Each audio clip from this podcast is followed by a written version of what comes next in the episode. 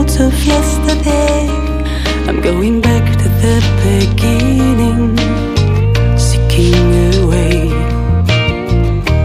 leaving all the rest behind me, moving into the unknown.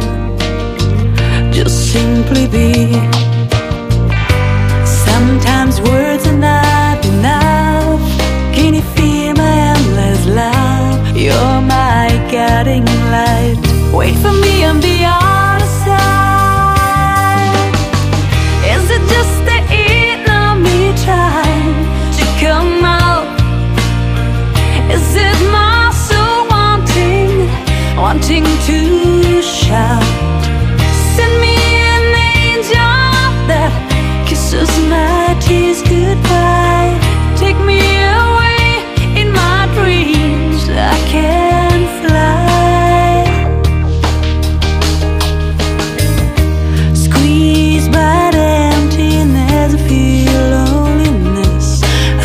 by the past.